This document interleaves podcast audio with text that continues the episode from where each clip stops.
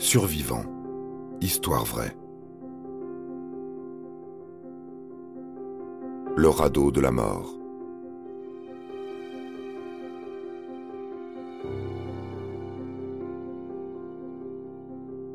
Le 17 juin 1816, l'Écho, l'Argus, la Loire et la Méduse appareillent pour rejoindre Saint-Louis du Sénégal. Cette expédition doit reprendre possession des colonies que la France possédait avant la Révolution. Elle est dirigée par un aristocrate incompétent, Hugues Duroy de Chaumaret. La Méduse, frégate de 45 mètres de long, emporte 395 personnes, surtout des militaires et des marins.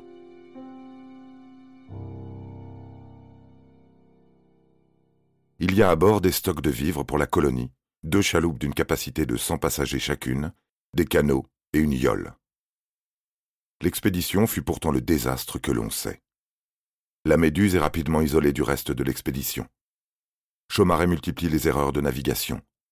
Au lieu d'éviter le banc d'Arguin, au large de la Mauritanie, il va s'y échouer le 2 juillet. Là encore, les pires décisions sont prises. Le renflouement de la frégate ayant échoué, on décide de construire un radeau à l'aide de planches et de cordages. L'idée est que les embarcations annexent le remorque, après abandon de la frégate. Les officiers établissent une liste de ceux qui monteront dans les annexes. Le gouverneur Schmaltz et sa famille sont descendus en grande pompe dans un des canaux. Chaumaret s'installe lui aussi confortablement. On veille à ce que ces embarcations ne soient pas trop chargées, tandis que les moins élevés dans l'échelle sociale s'entassent sur le radeau de fortune. Et on oublie la promesse de remorquer le radeau jusqu'aux côtes africaines. Ou au moins, on ne cherche pas à le rattraper lorsque celui-ci, très lourdement chargé, se décroche il y a 147 passagers à bord du radeau de la Méduse. Ils vont connaître 13 jours d'enfer. Ils ne peuvent d'abord même pas s'asseoir tant ils sont serrés. Rapidement, deux groupes se forment. Celui des officiers et notables qui ont gardé leurs armes et ont pris place sur la plateforme centrale. Ils ont de l'eau jusqu'à la cheville. Et celui des soldats et marins, désarmés par mesure de précaution, qui ont pris place sur les bords et ont de l'eau jusqu'à la taille. La tempête de la première nuit fait de la place. Plusieurs malheureux tombent à l'eau. D'autres s'y jettent volontairement. Il n'y a rien à manger car on a jeté les tonneaux de vivres à la mer et mangé tous les biscuits dès le premier jour.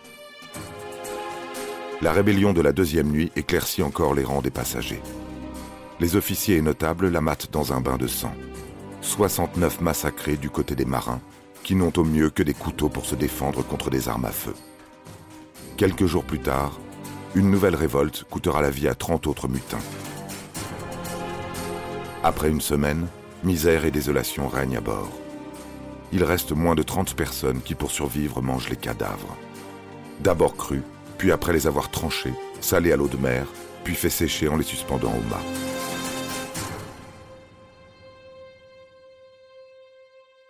Mais ça ne suffit pas. On tient un conseil de guerre à l'issue duquel on décide de jeter à la mer les douze passagers les plus faibles. Il en reste quinze. Le lendemain même, l'Argus parti à sa recherche retrouve le radeau. Les survivants sont transportés à Saint-Louis du Sénégal. Seuls dix survivront à l'épuisement, la faim, le soleil et l'ingestion de chair humaine.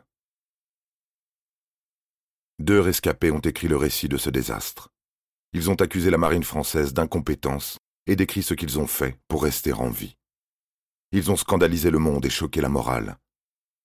Mais encore aujourd'hui, au Louvre, le tableau de Jéricho, inspiré par leur récit, témoigne de la puissance et de la résistance de l'être humain, prêt à tout pour survivre.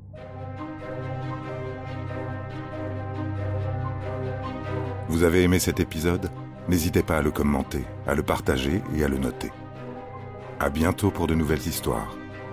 Studio Minuit, créateur de podcasts addictifs.